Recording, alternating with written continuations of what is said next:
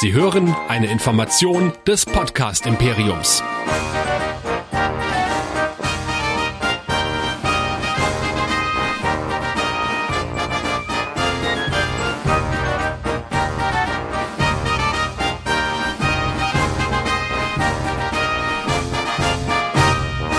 Hallo zur zweiten Ausgabe des Hauskanals des Podcast Imperiums und äh, auch da haben wir uns wieder einen Gast eingeladen. Er ist quasi der Herrscher über sämtliche Bürgerfunkformate in Nordrhein-Westfalen und hat auch ja, für einen kleinen Aufschrei in der Podcast-Szene gesorgt, denn NR Vision hat sich äh, den Podcastenden gegenüber geöffnet und wie genau das funktioniert und was eigentlich dahinter steckt, das wollen wir jetzt mit Stefan Malter klären. Hallo Stefan. Ja, guten Tag zusammen, guten Abend zusammen. Ich bin ja ein bisschen begeistert über diese Ankündigung. Ich hoffe nicht, dass ich der Herr über den gesamten Bürgerfunk und die Bürgermedien bin, ähm, sondern eher Partner, Begleiter. Und äh, ja, wir wollen euch und Radio- und Fernsehmacher in Nordrhein-Westfalen angemessen präsentieren. Und ich bin da auf einer Linie mit allen Beteiligten und nicht der König dieses Reichs, auch wenn sich's äh, manchmal anders anfühlt, weil wir hier so, so viel zu tun haben, so ein großes Netzwerk mittlerweile haben. Aber erstmal danke, dass ich dabei sein darf. Ich freue mich sehr. Ja, gerne. Und man kann Podcast und und Nordrhein-Westfalen nicht schreiben ohne Film- und Serienrepublik. Und da begrüßen wir natürlich unseren technischen Leiter des Podcast Imperiums. Äh, hallo Tim. Er kann es sich nicht verkneifen. Hallo zusammen.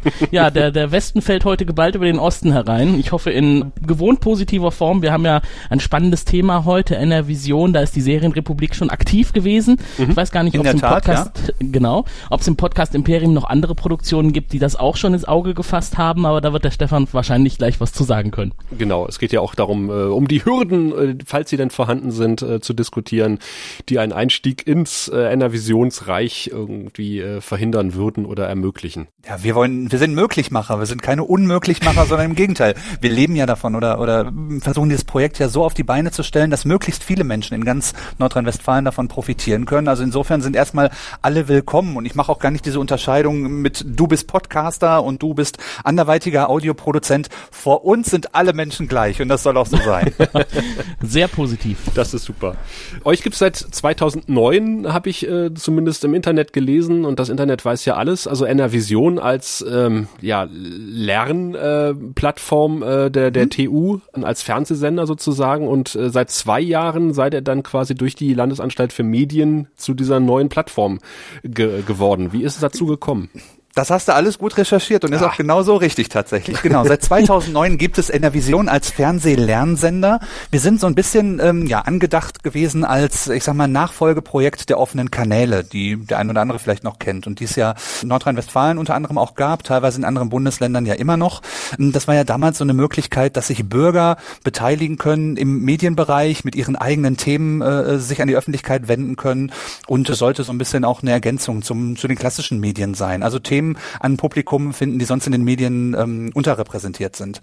Also das war so ein bisschen der Gedanke der offenen Kanäle, die dann aber war eine politische Entscheidung irgendwann ja abgeschafft worden sind. Und an dessen Stelle sind wir getreten als Fernsehlernsender, also vorrangig erstmal mit äh, mit dem Fernsehbereich ähm, 2009, weil man gesagt hat, diese diese Strukturen, es gibt eben viel Umbruch, YouTube ist mittlerweile als Plattform eben auch da, wo sich jeder präsentieren kann, aber die offenen Kanäle damals sind zum Beispiel noch verstärkt genutzt worden, so im Bereich Ausbildung, mhm. ne, wo man sich ausprobieren kann, mit eigenen Ideen präsentieren kann, experimentieren kann mit neuen Sendeformen. Und an die Stelle sind wir dann so ein bisschen gerückt, als Projekt äh, gefördert von der Landesanstalt für Medien und ähm, ja angesiedelt dann an der TU Dortmund. Wir haben hier in, in, Dortmund an der Uni das Institut für Journalistik, das federführend sich um dieses Projekt kümmert und äh, genau seitdem bauen wir diesen Fernsehlernsender auf. Damals war es so, dass wir tatsächlich auch gedacht haben, wir waren damals schon so weit, dass wir gesagt haben, wenn man einen Fernsehsender macht, dann braucht man zwingend auch einen Internetauftritt, am besten eine umfassende Mediathek. Mhm.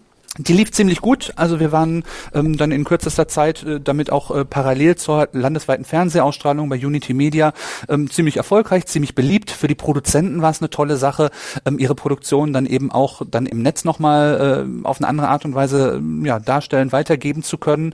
Auch in Abgrenzung zu YouTube, weil wir eben ja schon ein redaktionell betreutes Angebot sind. Und so kam dann offenbar man irgendwann auf die Idee zu sagen, okay, wie wäre es denn, wenn man eine gemeinschaftliche Plattform in Nordrhein-Westfalen hat für die Radiomacher und die Fernsehmacher und dementsprechend äh, ist dann daraus dann die Idee entstanden, eine gemeinschaftliche Mediathek zu machen. Also eine Mediathek für alle Menschen in Nordrhein-Westfalen, die in irgendeiner Form Radio und Fernsehen machen. Und daran arbeiten wir gerade. Also wir versuchen gerade diese Welten zusammenzuführen. Und ähm, ja, arbeiten fleißig dran und haben jetzt in diesem laufenden Testbetrieb, in dem wir gerade stecken, ja, mehr als 2500 Produktionen schon veröffentlicht aus NRW. Das ist eine Menge. Wie passen denn die Podcaster da in dieses Bild hinein? Also ihr seid ja auf mhm. die Podcastenden zugegangen, ihr habt E-Mails verschickt. Äh, wie seid ihr da vorgegangen und warum eigentlich? Mhm. Also das Ziel war damals bei dem Fernsehlernsender schon wirklich als Plattform für alle Menschen in allen Zipfeln in Nordrhein-Westfalen da zu sein. Die offenen Kanäle gab es damals nur in einzelnen Städten und wenn man sich das auf der auf der NRW-Karte quasi angeschaut hat, dann war das doch ein punktuelles, äh, relativ trauriges Bild. Und ähm, genauso ist jetzt unser Ziel eben auch eine Plattform zu sein. Wir werden aus öffentlichen Mitteln gefördert deshalb auch möglichst viele Menschen zu erreichen und so dann über die klassischen Bürgerfunkproduzenten, die es eben auch geht, hinaus mal zu schauen, was gibt's denn da überhaupt für Menschen, die Radio machen, die Audiobeiträge ähm, machen. Da sind wir unter anderem auch an äh, ja in Lehrredaktion bei Campus Radios gelandet natürlich, mhm. äh, bei sonstigen Produktionen und so dann eben schnell auch bei Podcastern. Ja, also so ein Projekt für Podcaster und da fragt man sich ja auch, wenn das so weit und so offen ist, äh, warum macht man das? Warum werdet ihr gefördert? Du hast eben erzählt, äh, Landes Mittel, da stelle ich mir ja automatisch die Frage, was ist der Hintergrund? Ähm, Medienkompetenz der Bürger fördern oder einfach nur Hobbys unterstützen? Ich meine, wir können uns ja nicht beklagen, wir profitieren ja davon. Aber gibt es da dahinter äh, einen Masterplan, dem, dem ihr folgt? Also selbstverständlich hat die Landesanstalt für Medien erstmal grundsätzlich bestimmte Aufgaben, unter anderem Medienkompetenz zu fördern, aber auch der Bereich Bürgermedien ist sogar im, im Landesmediengesetz festgelegt, ähm, um eben Bürgern die Möglichkeit zu geben, zu partizipieren, sich am öffentlichen Meinungsaustausch zu beteiligen, sich mit Themen in die Öffentlichkeit zu begeben. Also insofern ist es äh, tatsächlich äh, gesetzlich geregelt, dass es sowas im Bereich Bürgermedien geben soll. Der Masterplan ist tatsächlich, diese Ziele zu verfolgen und dann im Einzelnen, wenn, wenn du versuchst ein bisschen zu differenzieren, eben zu schauen, wie man zum zum Beispiel in Nordrhein-Westfalen abbildet. Wie man einen Meinungsaustausch zum Beispiel auch fördert, das finde ich ganz wichtig, unabhängig von anderen Plattformen wie eben Facebook, YouTube etc., wo, so, wo ähm, mhm. sehr viel Hate, Hate Speech unterwegs ist, ähm, wo, wenn man sich mit eigenen Produktionen hinbegibt, äh, wo man dann auch teilweise dann ja Kommentare bekommt, die man seinem ärgsten Feind nicht wünscht. Also es geht schon drum, eben ein redaktionell betreutes Angebot zu haben, wo sich Produzenten auch wohlfühlen können, sich eben ohne Quotendruck zum Beispiel auch ausprobieren können. Und ich sag's mal aus dem aus dem Fernsehbereich und im Radiobereich machen wir das auch so, geht es uns eben auch drum, einen Mehrwert mitzugeben. Wir haben mhm. eben eine Redaktion hier, bestehend aus äh, Studierenden, kann ich gleich noch ein bisschen was zu erzählen, also jungen, engagierten Leuten, die ähm, selbst eben auf dem Weg sind, Journalist zu werden, teilweise auch abgeschlossene Volontariate schon haben und in den professionellen Medien arbeiten. Und die geben quasi jedem Produzenten, der bei uns was einreicht, egal ob Audio oder äh, Videobeitrag, geben dem ein persönliches Feedback mit mhm. Tipps, mit Verbesserungsvorschlägen.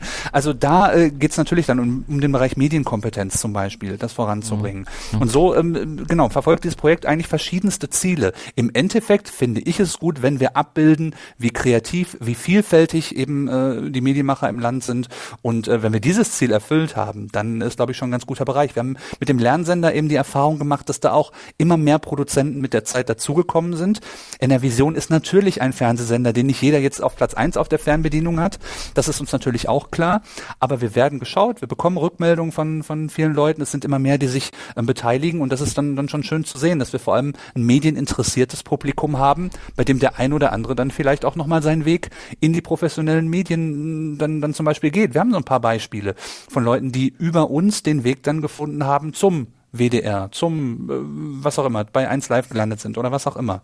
Also es ist ja, also lustig. Ist ich habe gestern tatsächlich meine kleine Programmliste im Fernseher mal durchgeklickt, eigentlich auf der Suche nach was anderem und plötzlich und bin ich und bin tatsächlich auf Enervision gestoßen mhm. und dachte mir, ach guck ja. mal, die kennst du doch, den Laden und hab mal eine Weile zugeguckt und das höre ich äh, ganz oft. Das ist tatsächlich, wir sind glaube ich so ein Zufallsding. Also ich höre ganz oft, dass Leute durchseppen und dann bei uns hängen bleiben, weil natürlich wir jetzt auch kein Marketingbudget haben wie RTL. Also ich glaube, was RTL mhm. für eine Plakatkampagne aus ausgibt, ähm, das haben wir, wenn überhaupt, dann im ganzen Jahr zur Verfügung an Mitteln. Das ist, ist klar. Aber genau diesen Effekt, den du beschreibst, auch ich habe da mal geguckt und bin da hängen geblieben und dann kam was Spannendes oder auch nicht. Es ist natürlich bunt und nicht alles, was bei uns läuft, ist immer Gold, aber mit viel Herzblut produziert. Und das finde ich einfach wichtig, ne? dass da Leute hinterstecken, die eine Botschaft haben. Ja, was, was hast du denn gesehen? Das war nämlich auch das Interessante daran. Also es war im Grunde so ein bisschen auch reflektierend auf das eigene Produktionsteam. Man hat also ja. gesehen, da waren junge Leute mit der Kamera unterwegs, die sind in Betriebe gegangen, die haben gefilmt und dann auf der Straße Menschen interviewt und mhm. ab und an waren halt auch mal Einblendungen, da hatte ich den Eindruck, die sind bestimmt jetzt mit dem Handy aufgenommen. Also äh, mhm. eingeschnittene Szenen, äh, auch gerade wenn die, die eigene Kamera gefilmt wurde. Nun war wahrscheinlich irgendwie jetzt keine Zweit- oder Drittausstattung noch da, die das von der Seite noch hätte filmen können. Aber das hat es irgendwie auch spannend gemacht. Also das war auch so ein bisschen der Grund, dass ich dann weiter zugeschaut habe, weil es halt authentisch war. Und äh, da habe ich auch mal so ein bisschen nachgedacht, wie kommt dir das bekannt vor aus der Vergangenheit? Und da hast du ja eben gerade ein bisschen erzählt, wie ihr entstanden seid. Und Bürgerfunk habe ich auch mal gemacht und das ist schon ewig her. Das ist tatsächlich was, was, äh, deswegen hatte ich dich gerade eben gefragt, warum macht ihr das? Gibt es da einen Masterplan? was man weltweit so ja eigentlich gar nicht kennt, oder? Medien, das ist immer was, wo man schwer reinkommt, das ist was Professionelles, da wird Kunst produziert teilweise, äh, manchmal ist es auch einfach nur hartes Handwerk, aber am Ende ist das was, was nicht für Otto Normalverbraucher ist, zumindest in der Produktion. Ist das hier in Deutschland die Ausnahme oder ist das auch was, was es weltweit, äh, was es Vorbilder hat? Oder gibt es neben diesem ganzen hochprofessionellen Bereich Hollywood und Co. tatsächlich so einen Seiteneinstieg in die ganze Szene? Ich meine, TU Dortmund, ihr bildet professionelle Journalisten aus, eigentlich zieht ihr euch ja jetzt so ein bisschen die Konkurrenz ran. ich äh, weiß nicht, also Konkurrenz und Mitbewerber sind ja erstmal erstmal nichts Schlechtes. Das ist sehr gut für, für den Wettbewerb. Ähm, ich versuche erstmal auf das Weltweite einzugehen. Also diese Idee von diesem Citizen TV, ähm, die ist eben nicht komplett neu. Und das gibt es in anderen Ländern tatsächlich auch. Die große Geschichte des Bürgerfernsehens kann ich persönlich jetzt nicht referieren. Ne? Aber in Nordrhein-Westfalen hat es eben auch Tradition. Der meines Wissens erste offene Kanal oder einer der ersten ist hier in Dortmund zum Beispiel auch, auch damals entstanden. Und dann haben sich die Szenen ganz unterschiedlich entwickelt in den Bundesländern, so wie ich das das, das äh, eben beobachte. Und ich glaube, dass ähm, das auch gut nebeneinander existieren kann, der professionelle Journalismus und ähm, auf der anderen Seite die Bürgermedien. Das wird manchmal in Diskussionen so gegeneinander ausgespielt. Was ist besser, mhm. was ist professioneller? Und darum geht's gar nicht. Es gab mal eine, eine äh, Untersuchung hier an der TU Dortmund von einer, von einer Kollegin Annika Seel, die mal geschaut hat, inwiefern ja äh, der professionelle Journalismus die Bürgermedien begleiten kann. Und ich glaube auch, das ist ein, das kann was Partnerschaftliches sein. Dieser Begriff User-Generated Curated Content zum Beispiel, der spielt ja seit vielen Jahren in den Medien auch eine Rolle. Ne? Damit meine ich nicht nur den Bildleserreporter. Aber es ist ja mittlerweile so in der Medienwelt, dass es diesen Rückkanal gibt, dass jeder Bürger sich eh beteiligen kann. Und ich persönlich glaube aber auch aus meinen Erfahrungen jetzt hier mittlerweile, dass Bürger auch davon profitieren können, wenn sie ein bisschen Verständnis dafür haben, wie Medien funktionieren, wie Journalisten mhm. ticken und bestimmte, ich sag mal, Herangehensweisen sich zu eigen machen. Also ein Beitrag wird besser, wenn ich den auf eine bestimmte Art und Weise ähm, mhm. bildlich erzähle erzähle, wenn ich einen roten Faden habe in meiner Geschichte, wenn ich so texte, dass es auch verständlich ist. Also für mich ist das gar nicht immer ein, ein äh, Entweder-Oder, sondern ich glaube, beide, beide Bereiche können Hand in Hand gehen. Genauso können zum Beispiel unsere Studierenden hier auch von diesen vielen, vielen Bürgerproduktionen profitieren, weil Bürger ich sag das mal salopp, weil die unversauter auch manchmal an Themen rangehen, weil die nicht mit dieser mit dieser Schere im Kopf da sind oder mit Scheuklappen ähm, auch auf ihre Themen schauen, sondern einfach mal Sachen ausprobieren, unkonventionell mhm. an Beiträge rangehen, Beiträge rangehen, vielleicht auch manchmal näher dran sind an den Themen, weil sie vor Ort ne, bestimmte Leute kennen oder äh, besser wissen, was vor der Haustür passiert. Also es ist eigentlich ein riesen Füllhorn an Themen und deshalb mhm. ähm, äh, glaube ich erstmal, so ist meine Wahrnehmung im Medienbereich, ähm, es gibt immer mehr äh, Möglichkeiten für normal wahllos, sich auch medial auszutoben.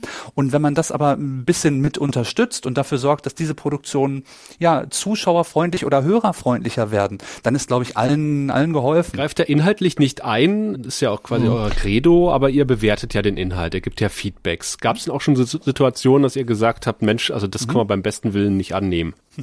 Also ähm, unser Maßstab ist erstmal grundsätzlich das, äh, das, was wir ausstrahlen, das, was wir verbreiten. Da sind wir einfach zu verpflichtet, weil wir ja auch ähm, äh, quasi die, die Beiträge veröffentlichen. Es muss äh, rechtlich einwandfrei sein. Also alles, was rechtlich problematisch ist oder medienrechtlich äh, in irgendeiner Form nicht ausgestrahlt werden darf oder nicht veröffentlicht werden darf, da müssen wir den Kopf schütteln und sagen, tut uns leid. Dann ist aber auch unser Ziel, nicht ähm, quasi die Klappe runterfallen zu lassen und was in die Tonne zu schmeißen, sondern im Gegenteil, gemeinsam im Aus Austausch mit den Produzenten dann ja versuchen herauszufinden, wie kann man dafür sorgen, dass dieser Beitrag doch noch veröffentlicht werden kann. Also immer mit diesem Ziel fürs nächste Mal, beziehungsweise wie kann ich an der Produktion arbeiten, um ja sorgenfrei durchs Leben zu gehen. Ihr müsst euch vorstellen, dass ja gerade Amateure von Medienrecht zum Beispiel so gut wie nie was gehört haben. Es gibt mhm. bei uns manchmal Urheberrechtsverletzungen, ähm, die nicht böswillig passieren, sondern aus Unwissenheit. Ne? Da versucht jemand seinen Beitrag aufzupimpen, berichtet über ein, ein altes Stadion ähm, hier in Nordrhein-Westfalen und sagt, okay, ich möchte den Beitrag ein bisschen aufpimpen, ich ähm, schnapp mir mal ein paar oh. Bundesliga-Bilder bei YouTube. Die verstehen keinen Spaß. Wer sich ein bisschen auskennt, nee. Geht das etwa nicht? du, mach mal uns mal einen Kurs mit, dann, dann erklären wir dir das. Also es ist äh, tatsächlich, das finde ich ganz wichtig, das gehört auch zur Medienkompetenz ja mit dazu, dass ich nicht einfach alles machen darf, wenn ich veröffentliche, dass ich, ähm, wenn ich äh, mit Jugendlichen Interviews mache, mhm. dass ich äh, gegebenenfalls äh, die Einverständniserklärung der Eltern brauche, etc. Ne? Also das sind so Sachen, die für mich auch dazugehören oder wo ich dann, dann, dann unsere Arbeit auch drin sehe, die Menschen zu begleiten. Oft kommt die Frage, ja, was macht ihr denn, wenn die Rechtsradikalen kommen und äh, bei euch was, was einreichen? Ähm, den Fall hatten wir tatsächlich noch nicht und gab es in der Geschichte der, der Bürgermedien meines Wissens jetzt auch noch nicht so wahnsinnig häufig.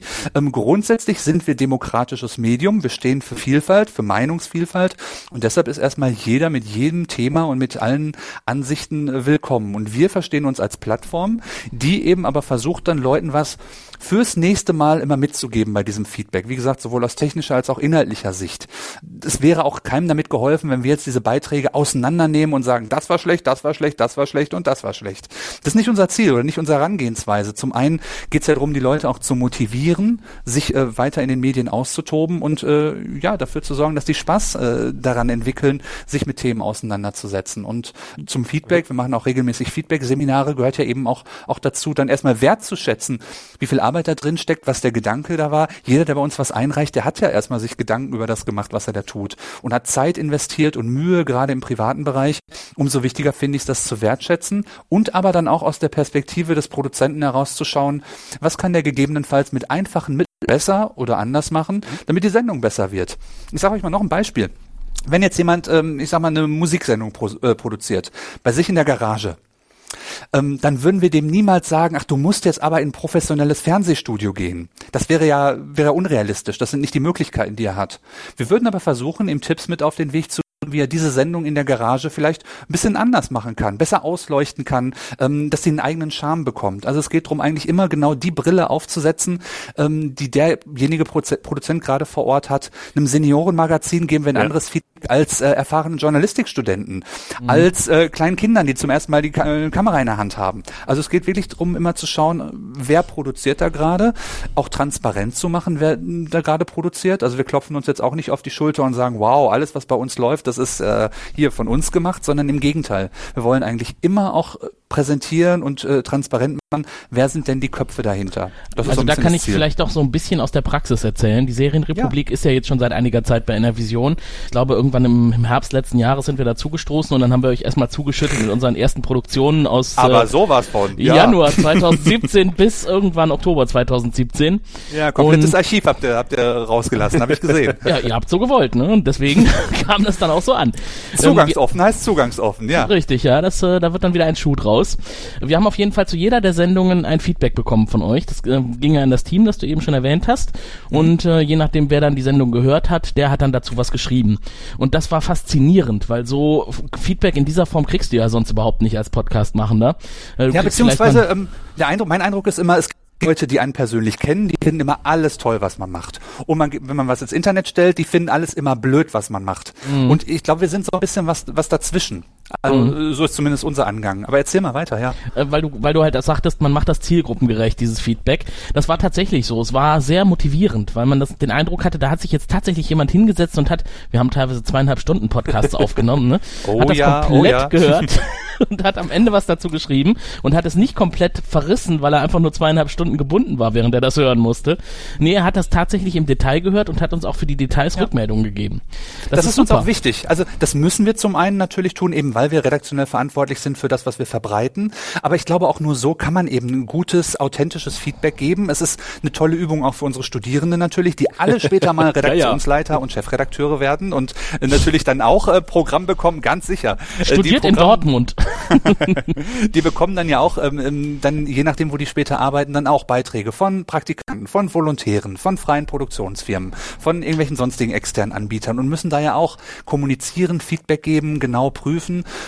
Insofern äh, soll das auch genauso sein. Und trotzdem finde ich es aber gut, dass bei uns auch wechselnde Leute sind. Also man bekommt eben von wechselnden Studierenden auch ein Feedback, weil die das im Rahmen eines Seminars hier bei uns machen. Und es mhm. gibt den Produzenten wiederum, wie euch, auch nochmal die Gelegenheit, natürlich verschiedene Blicke von außen auf eure Sendung zu bekommen. Mhm. Und so sehe ich es auch ein bisschen. Das verpflichtet einen ja zu nichts. Feedback ist erstmal immer nur ein Angebot. Aber wir bieten damit eigentlich einen Blick von außen, einen halbwegs professionellen Blick auch, auch von außen. Ähm, und was dann jeder einzelne Produzent draus macht, ist natürlich jedem selbst überlassen. Also ich weiß nicht, ob eure Sendungen ein bisschen kürzer werden zum Beispiel, ne, zweieinhalb Stunden, äh, auch wenn mhm. ihr in Rage irgendwie ganz, ganz toll euch unterhaltet, muss man sich immer überlegen, ob das hörerfreundlich ist oder wie auch immer. Aber es sind immer nur Anregungen und jeder kann sich bei uns so präsentieren, wie er das möchte. Genauso wie der Stefan das gerade umschrieben hat, äh, ist das hörerfreundlich, sollte man sich darüber Gedanken machen. ähm, Gibt jetzt mal ein Feedback für euer Feedback? Also es ist auf jeden Fall immer wertschätzend, das ist schon mal ganz wichtig. Das heißt, man Schön, hat den Eindruck, es ist aufrichtig und zugewandt und äh, natürlich auch authentisch. Also es ist an ganz vielen Stellen, wo man dann denkt, oh, da habe ich tatsächlich so in der Form noch nicht drüber nachgedacht. Das ist aber was, was wir einfach mal künftig ausprobieren sollten. Und wir haben das jetzt quasi Schnitt 2018 so gemacht. Wir haben mit der ersten Sendung 2018 die Dinge, wo wir auch gemerkt haben, oh, da könnte man mal was dran ändern, auch so umgesetzt. Äh, zum Beispiel das Ein-Stunden-Format. Mhm. Wir haben jetzt versucht, unsere Sendungen auf eine Stunde zu begrenzen und es gefällt allen Beteiligten viel besser so. Also Ach, das was. ist schon mal was, wo wir von profitiert haben. Es gibt vielleicht jetzt nochmal Ausnahmen, wenn wir wirklich mal so ein ganz tolles Thema haben, wo wir auch sehr viel ja. Input haben, dann gibt es vielleicht auch mal längere, aber wir versuchen die Stunde zu halten. Plus, minus fünf hab, bis zehn Minuten. Ja, ich habe mal so eine Maßgabe gehört. Ich weiß nicht, ob das äh, bei euch als Podcast dann auch so angekommen ist. Ich habe mal, mal irgendwann gehört, ein guter Podcast ist so lang wie ein Kurzstreckenflug innerhalb Deutschlands. okay. Ne, das ist vielleicht auch nochmal noch mal eine Maßgabe. Also hat natürlich immer mit der Situation auch zu tun, wann und wo, wie hört jemand eine mhm. bestimmte Sendung. Und wie gesagt, Podcasts sind ja jetzt ein Bereich. Es können aber bei uns auch übrigens kurze Hörspiele sein oder Umfragen oder, oder kleinere Beiträge. Oft ist ja das auch nochmal eine Hürde beim, beim Einreichen, wenn etwas besonders lang und umfangreich und professionell daherkommen kommen soll. Und gerade bei Amateurproduktionen mhm. finde ich es ja so wichtig, dass die auch Charme haben und dass es nicht glatt geleckt ist und immer mhm. Hochglanz sein muss. Du hast vorhin diese, diese Produktion mit dem Handy angesprochen. Mittlerweile gibt es ja, also jeder von uns hat eine hochauflösende Kamera, Videokamera in der Hosentasche. Das ist ja eigentlich verrückt, wenn man sich so überlegt, wie sich das in den letzten Jahren entwickelt hat. Und das mhm. muss auch nicht immer perfekt sein. Gerade am Anfang haben wir auch damit geworben, dass äh, Sachen nicht perfekt sein müssen. Aber sie dürfen natürlich von Mal zu Mal zu Mal besser werden. Und wir sind da echt eine bunte Wundertüte. Also wenn ich auch mhm. hier so durch die Mediathek stöbere, das ist ja, ist ja schon, schon irgendwie verrückt, wie viele Menschen sich beteiligen. Alle mit ganz unterschiedlichen Themen, mit unterschiedlichen Herangehensweisen. Mhm gewesen, aber alle mit der Liebe zum Medium. Ich kann aber auch sagen, dass im öffentlich-rechtlichen Rundfunk teilweise auch äh, schon mit Handy äh, Beiträge gemacht werden. Also ja, das ist durchaus absolut, auch ja. äh, Puls der Zeit. Aber wie stelle ich mir das vor? Ihr habt ungefähr zwölf Leute dort sitzen äh, in der Redaktion, zumindest laut eurer Homepage, äh, und die sitzen den ganzen Tag da und hören sich und gucken sich Beiträge an. Wie stelle ich mir das vor? Ja, muss sind ein paar weniger, was damit zu tun hat, dass eben auf der Homepage, wenn unsere Programmredaktionen da abgebildet sind, das sind unsere Studierenden, mhm. die eben jedes äh, Jahr quasi oder jedes Semester äh, wechseln wechseln und die dann reihum im Rahmen der Seminarangebote dann eben hier sitzen. Im Fernsehbereich ist das Seminar angedockt ans Moderations- und Interviewtraining zum Beispiel. Mhm. Das ist ein Seminarangebot hier am Institut für Journalistik und zusätzlich machen die dann eben abwechselnd Dienste bei uns in der Redaktion und lernen dann eben auch suchmaschinenoptimiertes Schreiben von Begleittexten, wie gesagt Feedback geben, medienrechtliches Prüfen etc. Also ähm, machen diese Kompetenzen quasi, äh, erproben die am, am praktischen Beispiel. Und dann gibt es ein zweites Seminar, ein Social Media Seminar, das wiederum ist an den Radiobereich Bereich angedockt. Und wir haben hier ein eigentlich äh, überschaubares Team an äh, festen, festangestellten Mitarbeitern. Im Radiobereich sind es jetzt drei halbe Stellen quasi zusätzlich zu mir im redaktionellen mhm. Bereich, mhm. also drei, drei äh, Kollegen, die Kontinuität quasi reinbringen. Und ähm, beziehungsweise Entschuldigung, zwei sind sogar nur und plus ein Techniker, so rum. Mhm. Ähm, und die sitzen im Redaktionsbüro und leiten die Studierenden vor allem äh, an. Also kümmern sich natürlich um den Eingang, halten den Kontakt zu den Produzenten, weil wir natürlich auch äh, ja immer sicherstellen wollen, dass das, was bei uns hochgeladen wird, dass da alles äh, reibungslos funktioniert hat, dass die Datei komplett übertragen worden ist. Auch falls es, falls es mal rechtliche Fragen gibt, dass wir, dass wir mal nachfragen. Und darüber hinaus sind dann die Studierenden im zweiwöchentlichen Wechsel quasi hier und haben dann Jetzt äh, könnt ihr es nicht sehen, ich habe sie ja, ja gerade vor mir, ne, haben dann ihre Ordner, die Beiträge werden freigeschaltet, mhm. wenn sie übers Internet äh, ganz unkompliziert hochgeladen worden sind.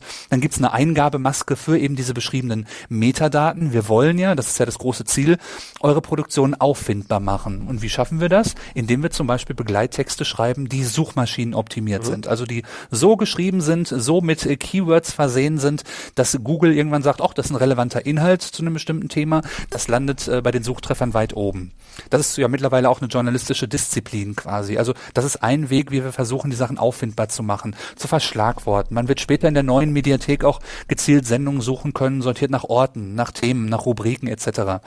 Und ähm, genau, das machen sie. Darüber hinaus äh, parallel in einem weiteren äh, System, in einer anderen Oberfläche, ähm, werden dann die Infos zum Feedback eingetragen. Und so besteht quasi dieser redaktionelle Alltag bei uns eher äh, aus Schreibtischtätertum. Mhm.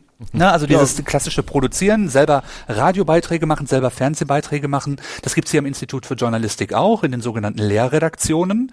Da lernen die Studierenden das praktische Handwerk.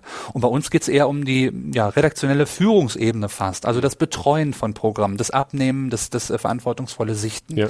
Und ähm, so haben die dann hier ihre, ihre Arbeitstage. Wiederum gibt's das Vier-Augen-Prinzip bei uns, dass dann die festangestellten äh, Kollegen auch nochmal drüber schauen, wiederum den Studierenden Feedback geben. Ne, ich hoffe, das ist äh, verständlich genug jetzt. Ich bin, bin ja sehr, sehr tief drin hier in unserem Alltag. Und parallel kümmern sich die Kollegen in der Technik um die Beiträge. Das heißt, jeder Beitrag wird auch nochmal ein bisschen nachgepegelt. Wir wollen ja, dass in der Mediathek alle Beiträge, egal ob Radio oder Fernsehen, dass die alle gleich laut sind. Mhm. Und auch da haben wir Unterstützung von Lernenden quasi, denn wir haben hier ähm, eine Mediengestalter-Ausbildung. Also es gibt im Ausbildungsberuf Mediengestalter Bild und Ton. Mhm. Da lernt man Tonhandwerk, Kamera, Schnitt etc.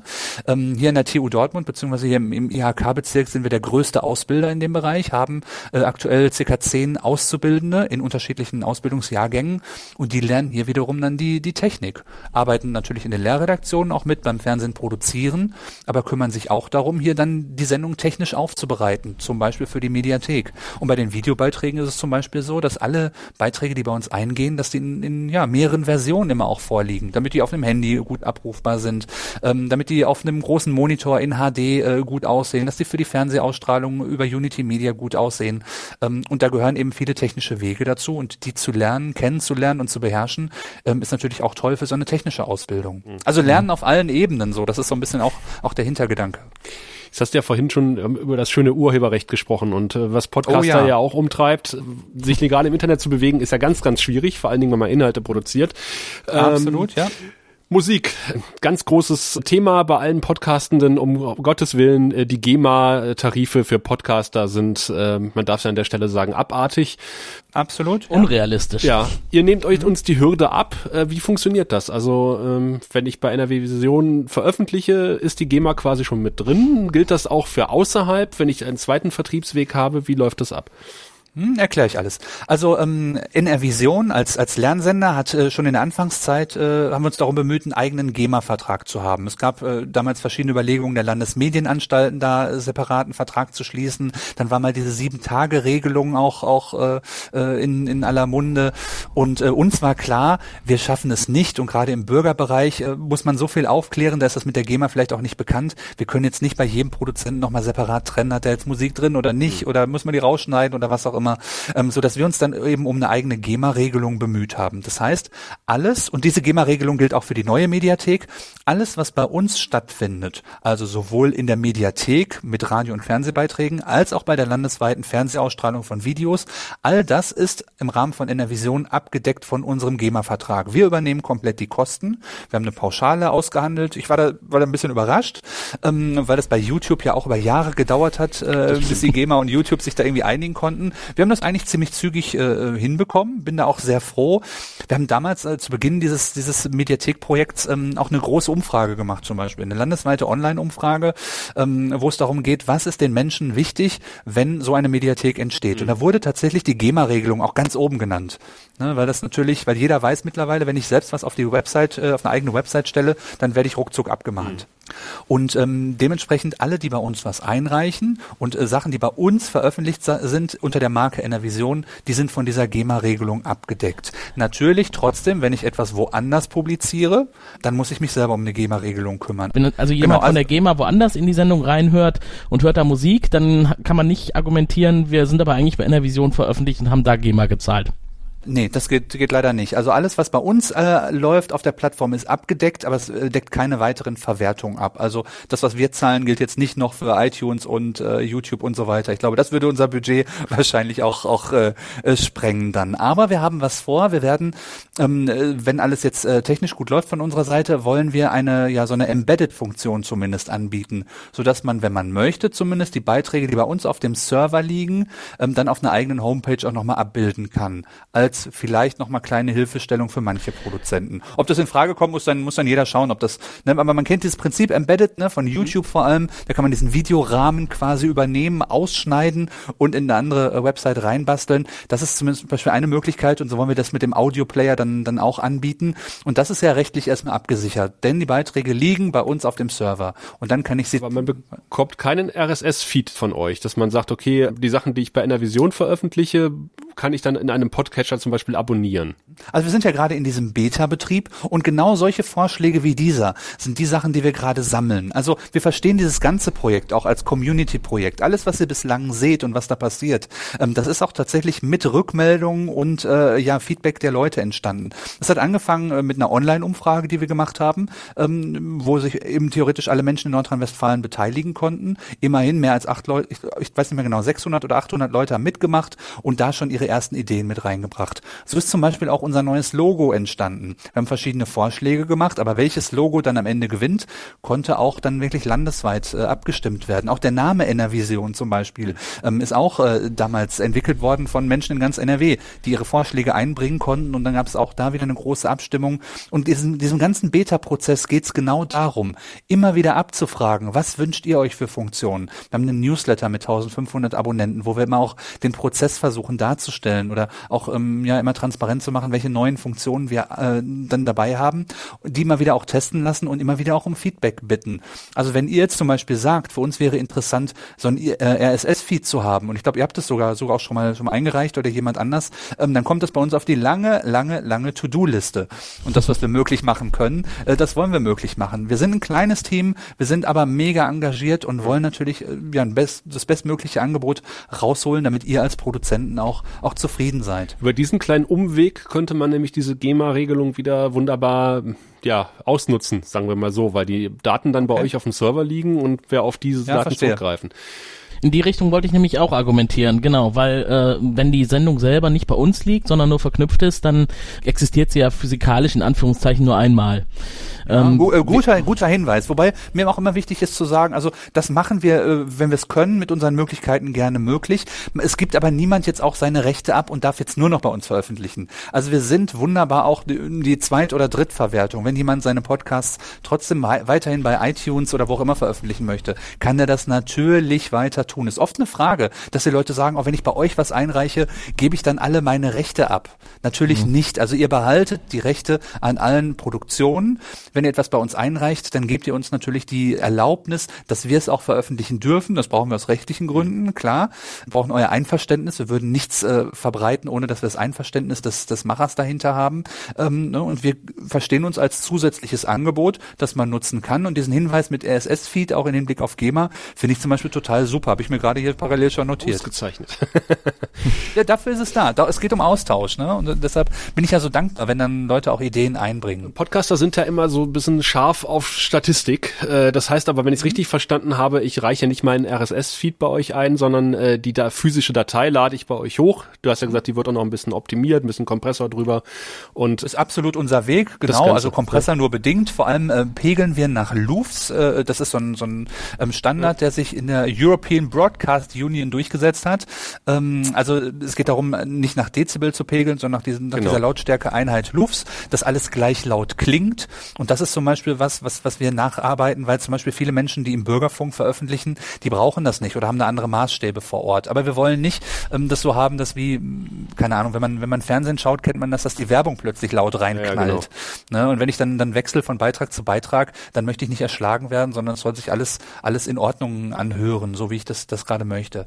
Ne? Und dementsprechend, wir greifen eben ansonsten, das hattest du vorhin ja auch gefragt, überhaupt nicht inhaltlich in die Beiträge ein. Wir schneiden nichts raus, erst recht nicht ohne, ohne mit den Leuten zu sprechen, falls es da irgendwelche Probleme gibt. Also soll sich schon jeder, jeder eins zu eins so bei uns ausprobieren können, wie er das möchte. Also die, die der eigentliche, also die Zielrichtung meiner Frage war ja eher so Richtung Statistik. Ja, ja äh, genau. genau. Okay. Also das heißt, äh, vielleicht Tim, du, du bist ja auch schon eine Weile bei, bei Anavision gelistet. Also gibt es sowas wie eine Statistik? Also bekommst du mit, wie oft die Dateien abgegriffen werden? Gibt, gibt ihr da den Produzenten auch Feedback? Ich hoffe, nicht. Tim bekommt es noch nicht mit, genau, bis jetzt noch nicht, genau. Das ist tatsächlich auch immer, immer ein spannendes Thema bei uns und wird heiß diskutiert, auch schon, schon seit Lernsenderzeiten. Also es gibt ähm, eigentlich äh, ja zwei unterschiedliche äh, Meinungen oder Positionen dazu immer. Es gibt das eine Lager, das sagt, Bürgermedien sind dazu da, keinen Quotendruck zu haben, eben sich mit Themen auseinanderzusetzen, die es woanders nicht gibt, auch, auch völlig frei ähm, äh, von, von Zuschauerinteressen sich, sich äh, ja, präsentieren zu können, ohne dass man irgendwelchen Klickzahlen oder Zuschauerstatistiken hinterherhechelt. Und dann gibt es das andere Lager, das natürlich, und das verstehe ich als, als Medienmacher natürlich auch, die wissen wollen, wie schneidet jetzt meine konkrete Sendung ab, wie erfolgreich ist die. Mhm. Bei dieser neuen Mediathek ähm, haben wir jetzt noch nicht offiziell die Messung gestartet, also wir wollen ähm, hoffentlich in wenigen Wochen diesen Beta-Betrieb dann beenden und ab dann würden wir äh, richtig anfangen mit der Messung, im Hintergrund mit diversen Tools und die Veröffentlichung würden wir auch tatsächlich gerne mit mehr Produzenten einfach mal diskutieren. Im Moment machen wir es so im Fernsehbereich, dass wir so eine Rubrik haben, die nennt sich Videocharts. Ja. Bei den Videocharts ist es so, dass wir zwar nicht die konkreten Klickzahlen angeben, aber dass man schon so ein Gefühl dafür hat, was sind die meist abgerufenen Sendungen des Tages, der Woche, des Monats, um zumindest so ein bisschen ein Gefühl dafür zu haben, äh, was die Zuschauer interessiert und wo man selber auch so ein bisschen schauen kann, ähm, wo man gerade steht. Das ist im Moment ich, eine Kompromisslösung. Ich glaube, das veröffentlicht ihr auch jeden Tag bei Twitter, ne? Ähm, haben wir zumindest eine Zeit lang getan. Auch da stellen mhm. wir ja gerade durch aufgrund der neuen äh, Mediathek bereiten wir gerade alles vor. Äh, so ein Relaunch ist ja wirklich ein Mammutprojekt. Mhm. Ähm, aber tatsächlich haben hat das schon auch dazu geführt, dass Leute natürlich immer wieder auch gucken, ähm, ne, wo stehe ich gerade, welche Beiträge, welche Themen funktionieren besonders gut, wo sollte ich vielleicht äh, nochmal einen Nachklapp zu machen. Also zumindest um ein bisschen Orientierung schon mal zu haben. Aber ich verstehe gleichzeitig auch, dass man sagt, eben Bürgermedien sollen nicht ähm, hinterher hecheln, hinter eben ähm, Klickzahlen, sollen sich sich auch nicht danach ausrichten, was bei, bei, bei ähm, beim Publikum gut, gut funktioniert. Also wir haben dann, sonst hätten wir immer nur noch Sex und Crime und Kinder und Tiere im Programm. Ne? Das, das, das äh, kann ja genau. auch nicht. Genau, Kind und Tier gibt nie eine Vier, hat mein Chef mal gesagt früher. ähm, äh, das das äh, ist ja auch eigentlich nicht Sinn der Sache. Also wir versuchen da eigentlich gerade noch, finde ich, eine, eine Lösung zu finden und dabei aber auch wieder möglichst alle Menschen mit einzubeziehen. Wird denn auch so der ich glaube, die Frage zielt halt auch so ein bisschen in die Richtung. Zumindest war das in der Vergangenheit im Podcast Imperium immer wieder Thema wir haben sehr ja. viele Podcasts bei uns, die sich mit äh, aktuellen Inhalten beschäftigen, die so aus Film, Funk und Fernsehen kommen. Und da ist es natürlich relevant zu sagen, wenn man über irgendetwas berichten möchte, also zum Beispiel über, eine, über einen Film oder eine Serie, dass man dann demjenigen, der die Rechte daran hat, auch sagen kann, unser Podcast hat eine so und ja. so große Reichweite, weil sonst bekommt man die Inhalte ja nicht so ohne weiteres. Also auf jeden Fall. Das Bedürfnis verstehe ich auch. Das ist gerade im mhm. Fernsehbereich, wenn es darum geht, Filmausschnitte zur Verfügung gestellt zu bekommen oder so, mhm. gibt es äh, gibt es dieses Bedürfnis. Es ist für mich auch nochmal ein Unterschied, inwiefern man die Zahlen wirklich komplett veröffentlicht oder sie auch nur den Produzenten gegebenenfalls zur Verfügung stellt. Das kann ja auch nochmal eine Unterscheidung sein. Aber wie mhm. gesagt, da sind wir in der Diskussion und verstehen uns so als Community-Projekt, dass wir bei dieser Entscheidung eben auch, auch möglichst viele Leute mit einbinden wollen. Ne? Weil das eben auch umstritten ist, beziehungsweise man natürlich auch dann schnell die Problematik hat, dass Leute ihre eigenen Beiträge versuchen hochzujuxen. Auch das können wir im Hintergrund dann sehen mit den, mit den Tools. Ne? Wenn dann welche automatisierten Abrufe stattfinden und zufälligerweise ein bestimmter Beitrag alle zehn Minuten angeklickt wird, auf äh, wunderliche Weise. Sowas merken wir natürlich schon ja, und ja. versuchen da dann auch. Kann ich den Bot wieder ausschalten? genau, kannst du kannst auch wieder schlafen gehen nachts. Ja. genau. Aber du musst nicht rund um die Uhr draufklicken. Aber da wollen wir natürlich dann auch, wenn wir wenn wir sowas schon machen, dann wirklich äh, irgendwas machen, was fair ist, was transparent ist, was nachvollziehbar ist, was aber auch niemanden dazu animiert, jetzt zu betrügen. Aber apropos mhm. den Produzenten zur Verfügung stellen. Jetzt haben wir diese wunderschöne Mediathek mit ganz ganz vielen Inhalten. Wir wissen, Fernsehen gibt's ja äh, Unity Media und äh, äh, Kabelnetzbetreiber. Äh, Bei NetCologne, Amazon genau. Fire TV, Telekom, Entertain, Kodi Media Center, wie das alles Was passiert heißt. mit also den Audios? Also wird es auch, äh, sag mal, kann, kann ich jetzt einfach drauf zugreifen auf das, auf Material, was ich in einer Version in der Mediathek finde und in meinen eigenen äh, Podcasts oder in meinem, wenn ich einen hypothetischen Radiosender betreibe, dort einfach senden? Naja, grundsätzlich gilt auch da das Urheberrecht. Also ich hoffe nicht, dass du dir fremdes äh, Material zu eigen machst und daraus äh, was, was Neues machst. Okay. Also das gehört ja eben auch dazu, äh, zum, zum Medienrecht, nicht einfach irgendwo was zu klauen. Wir hatten vorhin das Beispiel mit den Bundesliga-Bildern mhm. und die verwenden. In Rücksprache mit den Produzenten, also sich eine Erlaubnis da, dafür zu holen, ist aber nie verkehrt. Und ähm, das ist auch was, worauf wir teilweise setzen. Es gibt so ein paar Überschneidungen mittlerweile in den Produzentenkreisen bei uns, wo Leute auch vielleicht gemeinsam mal an einem Projekt stricken. Und warum nicht mal eine gemeinsame Sendung machen von von, weiß ich nicht, Senioren in Münster und Senioren in Paderborn und Senioren in Köln, ähm, ne, tauschen Material aus, machen mal gemeinsam irgendwie was zu einem Thema. Sowas kann ich mir durchaus vorstellen. Aber grundsätzlich finde ich, äh, geht es schon darum, auch natürlich äh, fremdes Eigentum natürlich, und dazu gehört ja auch geistiges Eigentum ähm, zu wertschätzen und äh, nicht einfach äh, zu klauen. So wie man das bei Künstlern eben auch nicht tun sollte. Deshalb mhm. eben diese GEMA-Vereinbarung auch. So war das auch gar nicht gemeint, also, dass ich da jetzt einfach klang so, dass du dich frei bedienen wolltest und ne, machst, machst mal dein eigenes Best-of. Nein, aber. Das ist die Planung auch schon wieder kaputt. Ja, verdammt, ja. Und ich wollte es so positiv besetzen. Und jetzt mache ich allen, allen Plänen, da, alle, alle Pläne von euch durchkreuze ich gerade. Aber dieser Community-Gedanke, der ist ja quasi auch äh, sowas, was, was ich immer wieder gelesen habe, der momentan in der Beta-Phase irgendwie noch, zumindest was mein Eindruck betrifft, noch nicht so verbreitet ist. Das heißt, ich kann noch kein Klar, Benutzerprofil anlegen. Ich kann auch nicht mhm. sagen, äh, sagen wir, äh, Leuten, denen dieses Video gefallen hat, die hörten auch den und den Podcast und sowas, was man genau. ja kennt. Das ist unser nächstes Ziel mhm. tatsächlich. Unser nächstes Ziel ist jetzt natürlich diese Mediathek endlich in die endgültige Version ans Laufen zu bekommen. Dann werden wir, so wie wir es im Fernsehbereich auch haben, Profilseiten für die einzelnen Produzenten zur Verfügung stellen, Profilseiten für die einzelnen Formate, für die einzelnen Sendeformate und immer natürlich auch verlinkt zu den eigenen Homepages, zu den Facebook mhm. und Twitter und Instagram und was auch immer Auftritten. Ne, das finde ich erstmal wichtig, dass man auch da über die Grenzen von NRVision hinaus, da sind wir so Dienstleister einer Idee, ähm, ähm, natürlich darüber hinaus dann auch mehr über die Produzenten erfahren kann. Und wir versuchen eben durch bestimmte Projekte immer wieder auch für Überschneidungen zu sorgen. Wir haben im Fernsehbereich ähm, in den vergangenen Jahren immer wieder mal zum Beispiel so eine Netzwerkveranstaltung gemacht, eine Fernsehwerkstatt, wo sich Produzenten aus ganz NRW zusammenfinden konnten, kennenlernen konnten, austauschen und vielleicht auch über gemeinsame Projekte äh, dann mal sprechen konnten und versuchen mit Themenseiten äh, etc. aus unterschiedlichen äh, Produzentenregionen ähm, dann auch äh, ja solche Schnittstellen zu schaffen. Aber es steht und fällt immer natürlich auch mit den Produzenten selbst. Manche wollen es gar mhm. nicht, manche sitzen im stillen Kämmerlein und ähm, ja, sind zufrieden damit, dass sie im Keller ihre eigene äh, Video- oder Audiosendung produzieren.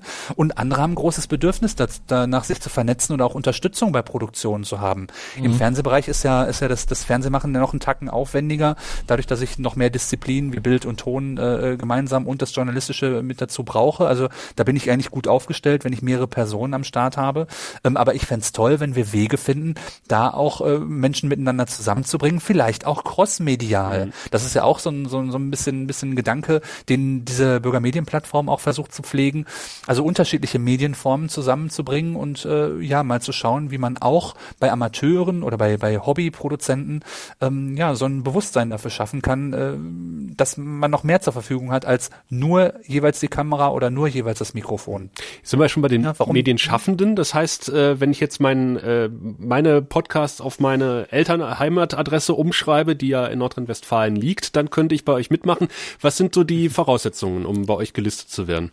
Das wäre Trick 17. Also äh, grundsätzlich laut äh, Nutzungsregelung und äh, unseren Vorgaben etc. ist erstmal wichtig, dass ich Bürger in Nordrhein-Westfalen bin. Bei uns steht NRVision drauf. Und dementsprechend ne, ist äh, uns auch wichtig, dass wir dieses dieses ähm, ja regional äh, Flair auch pflegen dann. Ähm, dementsprechend sind zugangsberechtigt alle Menschen, die nicht kommerziell produzieren. Mhm. Ähm, also auch da eben wichtig, dass dass wir äh, ja große Produktionsfirmen ausschließen oder Werbetreibende. Ne? Und äh, darüber hinaus sollten alle Produktionen natürlich äh, nicht gegen geltendes Recht verstoßen. Ne? Versteht sich eigentlich von selbst, aber ich sage es mhm. vorsichtshalber ähm, dazu. Und das waren eigentlich schon die größten Hürden. Also prinzipiell versuchen wir es eher immer andersrum zu formulieren. Eigentlich kann erstmal jeder mitmachen. Jeder Bürger in Nordrhein-Westfalen, der nicht auf gewerblichen Geschäftsbetrieb hin, hin arbeitet, sondern wirklich aus Spaß an der Freude, der das macht, weil er ein Thema hat, das ihm auf dem Herzen äh, liegt oder ähm, ja, sich selbst eben, eben präsentieren möchte. Und der kann ganz unkompliziert sich bei uns registrieren. Mittlerweile läuft äh, fast alles bei uns auch online ab und kann dann die Beiträge bei uns hochladen. Und hoffentlich dann bald äh, dann diese Beiträge auch in der wirklich fertigen Mediathek dann sehen. Aber die, die, äh, die Hürden versuchen wir so gering wie möglich zu halten. Ihr seid jetzt natürlich dann, dann auch als, als Technik-Freaks äh, dann natürlich schon, schon mal ganz anders aufgestellt als zum Beispiel dann, dann auch, auch ältere Produzenten. Gerade im bürgermedialen Bereich gibt es dann, dann schon Leute, die seit 20, 25, 30 Jahren teilweise da aktiv sind und die aber erst noch äh, ja ihre Wege ins Internet auch finden müssen, für die das tatsächlich Neuland ist. Mhm. Und mhm. ähm, auch die wollen wir natürlich Schritt für Schritt heranführen äh, an die Möglichkeiten des Digitalen, an die Möglichkeiten, sich online zu beteiligen, an die Möglichkeiten gegebenenfalls des Crossmedialen. Und das ist ein Weg, äh, bei dem wir vorhaben, möglichst viele Menschen mitzunehmen. Ne? Und für euch ist dieses, ähm, ich lade da was hoch und trag, äh, füll drei Felder aus, das ist für euch keine Kunst. Ja. Aber für manche ist es eben dann schon, schon ein bisschen komplizierter, aber da versuchen wir auch Hilfestellung zu geben und äh, zu beraten. Aber unser Ziel ist es, es so einfach wie möglich zu machen. Und ich hoffe, dass ihr die Erfahrung bisher auch gemacht habt, dass es nicht, nicht schwierig ist. Ja, ich wollte gerade den interessierten Hörern auch die Möglichkeit geben, mal reinzuschauen, wenn ihr jetzt gerade unsere Sendung hört. Äh, ihr findet unter nrvision.serienrepublik.de unsere aktuellen bei NRVision veröffentlichten Produktionen. Und da werdet ihr schnell feststellen, das ist kein dröger Stil, kein dröges Design, sondern relativ modern aufgemacht. Und unsere Erfahrung ist auch, dass das äh, Portal sich in den letzten Monaten auch immer weiterentwickelt hat. Auch so Dinge, die dann vielleicht am Anfang noch nicht so optimal waren, waren dann plötzlich äh, deutlich besser als noch in der Woche vorher. Ich glaube, da, da arbeitet ihr auch weiter dran dran, ne? dass das ja, immer absolut, schöner wird. Ja. Und dass solche, äh, dass solche ja, Themenbündel wie jetzt die Serienrepublik zum Beispiel, dass man dann äh, im Grunde auch sowas schon auswählen kann und dann mehr über den Produzenten erfährt, hattest du ja eben schon gesagt. Das absolut, finden wir auch, also das würde ja auch noch fehlen, also das wäre eine gute Erweiterung. Das äh, finde ich total wichtig und äh, völlig ernst gemeint. Jede Rückmeldung, die wir bekommen, jedes Feedback, lesen wir, greifen wir auf, diskutieren wir und versuchen wir ähm, bestmöglich umzusetzen. Ähm, natürlich gibt es manchmal auch Geschmacksfragen. Ne? Manchen Leuten gefallen bestimmte Farben, manche nicht. Manche finden äh, das Logo zu rund, manche zu eckig. Irgendwo muss man natürlich dann irgendwie Kompromisse äh, dann dazwischen finden. Aber ich hoffe, dass man merkt, wir sind ein Projekt, in dem Bewegung steckt und äh, dass wir versuchen natürlich weiterzuentwickeln. Ich glaube auch, so eine so eine Plattform wie diese und auch ein Lernsender das darf nie fertig sein. Also die Medienwelt verändert sich ständig und so versuchen wir natürlich auch ständig äh, mitzugehen, äh, neue Ideen mit einzubringen und das Projekt weiterzuentwickeln. Und ähm, insofern äh, gilt äh, jetzt nicht nur im Beta-Betrieb, sondern auch darüber hinaus, so haben wir es auch gelebt bisher beim, beim Lernsender, äh, gilt, äh, beteiligt euch. Dieser Sender und dieses Projekt und diese Plattform ist so gut wie eure Ideen und wie, wie das, was, was euch wichtig ist. Und wir, ich habe vorhin diese Formulierung gesagt, sind Dienstleister einer Idee, versuchen das mit Leben zu füllen, aber sind natürlich auch nichts ohne die engagierten Produzenten, für die diese Plattform ja da ist. Wir verdienen kein Geld damit. Ne? Es ist mhm. jetzt nicht so, dass wir äh, öffentliche äh, Fördermittel bekommen und äh, ich kaufe mir davon Ferrari, sondern im Gegenteil, es fließt in dieses Projekt, äh, sämtliche Arbeitskraft fließt in das Projekt und äh, im besten Fall mit dem Ziel, dass es für Produzenten eine zusätzliche attraktive Plattform ist. Wenn wir das mhm. erreicht haben, dann bin ich schon mal ganz glücklich. Aber es ist ja auch grundsätzlich so, dass ihr mit eurem Thema in einer Ausschreibung wart und äh, dann daraus die Finanzierung gezogen habt, um das Ganze jetzt aufzubauen und weiterzuentwickeln. Ähm, kannst du dazu vielleicht noch ein bisschen was erzählen? Also ich glaube, da gab es auch irgendwann so einen Endtermin, äh, bis zu dem Zeitpunkt dann das Geld sozusagen ausgegeben sein muss oder äh, also wie hat sich äh, so, das ergeben? Es ist bei allen äh, Projekten, die, die gefördert werden, oder in der Regel bei den Projekten, die gefördert werden, so, dass die immer über einen bestimmten Zeitraum äh, gefördert werden. Also wir bekommen keine Flatrate für die nächsten 30 Jahre.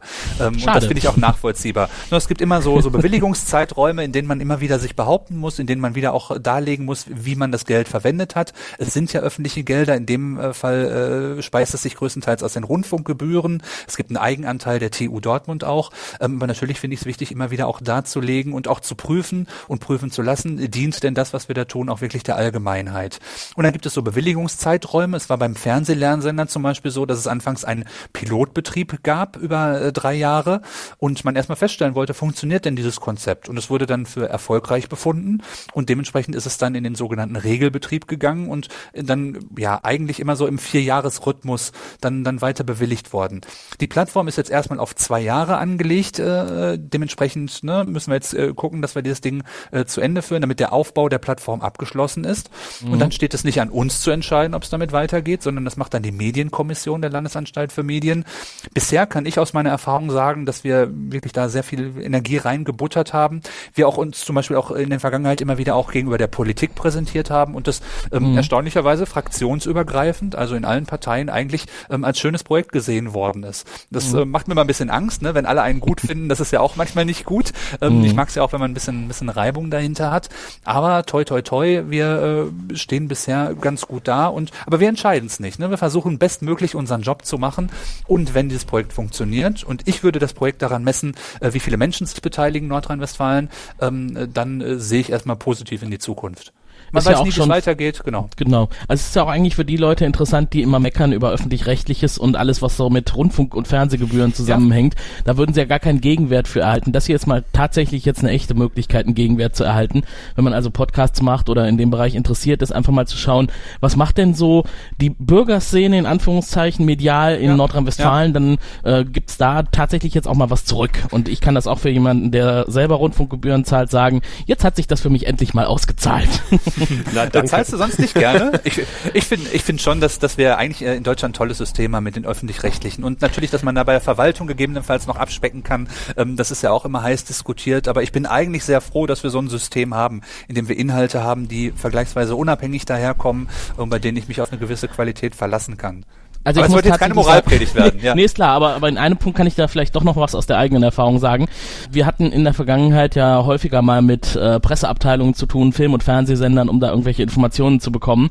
Und ich okay. hatte tatsächlich jetzt kürzlich mal den Eindruck hier, als ich in Deutschland mit dem ZDF zu tun hatte, öffentlich-rechtliches und da auch mit äh, über Enervision quasi ein bisschen was hab einklingen lassen. Das ging alles wesentlich schneller und unkomplizierter. Also, ja, wir sind mittlerweile tatsächlich, auch das höre ich oft auch zum Beispiel, wenn ähm, bestimmte Produzenten Dozenten, Lehrredaktionen, Studierenden zum Beispiel auf bestimmte Veranstaltungen gehen, also mhm. über Messen berichten wollen oder was auch immer. Und natürlich ist es auch nochmal ein Mehrwert, wenn ich sage, das wird nicht nur ein Abschlussfilm, den mein Professor bewertet, sondern das läuft dann auch landesweit mhm. im Fernsehen. Ähm, also äh, ich glaube, es ist nichts, was man ausnutzen kann, aber ich glaube schon, dass wir die ein oder andere Relevanztür auch nochmal öffnen und mittlerweile auch wenn wir längst nicht bei allen Menschen in NRW bekannt sind, aber doch viele schon mal von uns gehört haben, eben durchgesäppt haben oder mit dem Begriff NRVision was anfangen können. Aber auch da haben wir noch eine ganze Menge zu tun. Also Marketing äh, habe ich hier auch äh, ganz groß auf dem Zettel stehen und wird uns über die kommenden Jahre auch weiter begleiten. Wir wollen bekannter werden und natürlich auch eure Produktionen damit bekannter machen. Und wenn wir von Sendern ernst genommen werden, wir hatten in der Vergangenheit auch schon, schon verschiedene Kooperationen da, auch bei uns im Studio auch schon prominente Gäste, die dann natürlich auch, auch eine, eine Anbindung an NRVision haben. Ne? Will war schon hier, Peter Klöppel etc. Das ist natürlich dann auch nochmal schön und eine schöne Wertschätzung, wenn, wenn die dann auch sagen, ich, ich, ich gehe mal und präsentiere mich dann bei Innervision. Definitiv. Hm. Ja, und äh, ja, äh, nichtsdestotrotz ähm, geht auch ohne Promi-Bonus. Also ich finde genauso wichtig, dass auch Themen äh, vom Volk quasi dann hier auch eben ja ihre Berücksichtigung finden. Ja, oder man lässt mhm. sich in Podcast zum Interview einladen. Das hilft ja auch. ja, das war ja sehr unkompliziert. Aber wie konnte ich denn bei euch Nein sagen? Also jetzt mal ehrlich, ihr macht so eine schöne Show, ähm, äh, was ihr als Film- und äh, Serienrepublik äh, produziert. Das ist ja wirklich auch auch ein Projekt, bei dem man merkt, ihr steckt da echt viel Zeit äh, rein. Und das nicht nur in, anhand anhand der Länge der Sendung zu messen, sondern wirklich auch an, an Ideen, an, an Gedankenschmalz und an Leidenschaft. Und ich finde tatsächlich andersrum auch. Das habe ich und haben wir zu wertschätzen. Und äh, deshalb äh, freue ich mich immer natürlich, wenn, wenn solche Anfragen kommen und stehe auch gerne mit äh, ja, Rat und Tat und Rede und Antwort äh, zur Verfügung. Und das ist ja nur ein kleiner Teil des äh, Podcast-Imperiums. es könnte durchaus sein, dass unsere anderen Produktionen, die in Nordrhein-Westfalen angesiedelt sind, jetzt auch Interesse haben und demnächst noch viel mehr bei euch eintrudelt. Wie gesagt, da müssen äh, wir alle Impressumsadresse Adresse noch ein bisschen ändern in, in dem einen oder anderen Fall, aber wenn, wenn man so guckt, auch, auch bei euch in der Podcast-Szene, es gibt ja wirklich tolle Sachen. Den Psychotalk zum Beispiel, äh, den wir jetzt bei haben, oder was äh, bei uns haben. Oder den Reiseblog ohne Bilder ist für mich auch eigentlich ein tolles Projekt. Ne? Auch, auch ein Podcast, äh, der jetzt aus Düsseldorf kommt zum Beispiel. Also ich habe dadurch auch einfach viel jetzt über, über euch Podcaster gelernt und auch tolle, tolle neue, neue Produktionen für mich wahrgenommen. Mhm. Ne, das können, sind manchmal Beiträge mit äh, christlichem oder kirchlichem Hintergrund, genauso aber auch Special Interest Themen oder Sachen von wirklich ganz vor vor Ort von von von ähm, ja ich sag mal lokalen äh, Themen ähm, äh, aus Regionen, wo der WDR nicht mal ein Außenstudio hat. Also es mhm. ist schon echt äh, ganz schön zu mhm. sehen, wie vielfältig das auch ist. Aber es dürfen gerne natürlich noch mehr werden. Dafür sind wir da und jeder ist willkommen. Wie war denn eigentlich der Rücklauf? Ihr habt ja in Anführungszeichen wahllos Podcasts angeschrieben aus Nordrhein-Westfalen. Nein, nur die besten ah. natürlich. Das war doch nicht wahllos. Nein, tatsächlich haben wir breit gestreut, ähm, haben aber mit dieser Akquise auch wirklich Ende des vergangenen Jahres erst an, angefangen. Dann kam die Weihnachtszeit dazwischen und ähm, unterm Strich bin ich erstmal zufrieden, weil das Interesse oder auch ähm, das Gefühl, auch da entsteht ein Projekt, das hat einen Mehrwert. Ähm, das war erstmal ganz, ganz positiv. Also die, Rück, äh, die Reaktionen, die wir bekommen haben, waren grundsätzlich, bis auf vereinzelte Skeptiker, erstmal ganz toll. Und da war ich auch überrascht. Mhm. Ne, wir haben auch äh, Besuch gehabt von den Kollegen vom, vom Deutschen Podcastverein, den gibt's ja auch in Essen, den wenn ich das wollte ich dir gerade ans Herz legen, aber dann äh, renne ich da Kennen quasi offene Türen ein. Herunter. Ja, super. Genau. Ne? genau, Herunter hat uns schon, schon persönlich auch besucht. Das gilt übrigens auch für alle Produzenten. Ihr könnt auch uns gerne persönlich besuchen, wenn ähm, das im, im persönlichen Gespräch auch nochmal einfacher ist, bestimmte Fragen ähm, zu klären oder auch ein Gefühl dafür mhm. zu bekommen, wie wir hier arbeiten. Ähm, ne? Also es muss nicht alles nur über den Online-Weg laufen. Und so war der Kollege Runte dann zum Beispiel auch bei uns. Und ähm, auch für mich ist das, wie gesagt, auch Lerneffekt, dann auch zu verstehen, welche speziellen Bedürfnisse haben vielleicht auch nochmal Podcaster im Vergleich zu, zu anderen Produzenten. Deshalb äh, Grundtendenz erstmal positiv. Ein paar Leute, die für sich noch das Gefühl haben, oh, ich will mir das erstmal angucken. Und ich hoffe, wenn wir dann das Beta vor dem enervision.de dann auch in Kürze verlieren bei der neuen Mediathek, ähm, dass dann auch nochmal noch mal dann ein Schwung an Produzenten interessiert ist.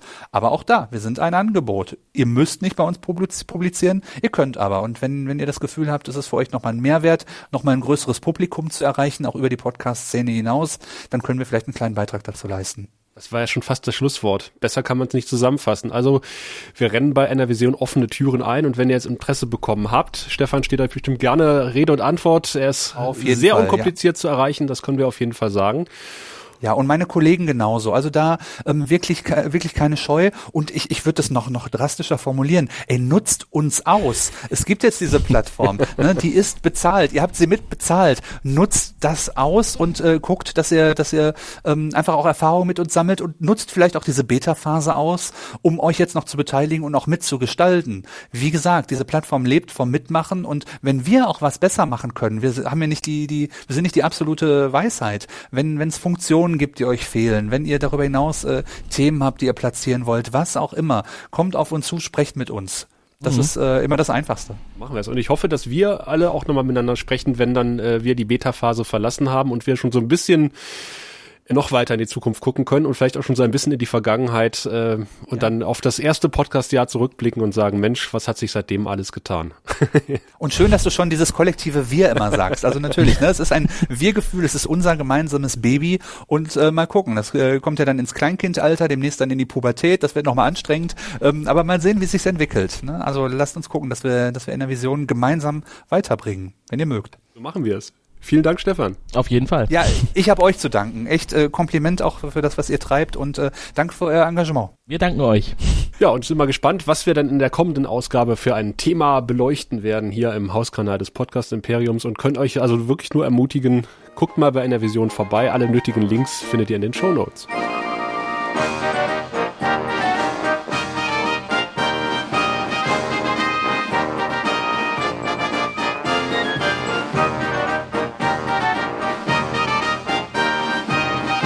Eine Produktion des Podcast Imperiums.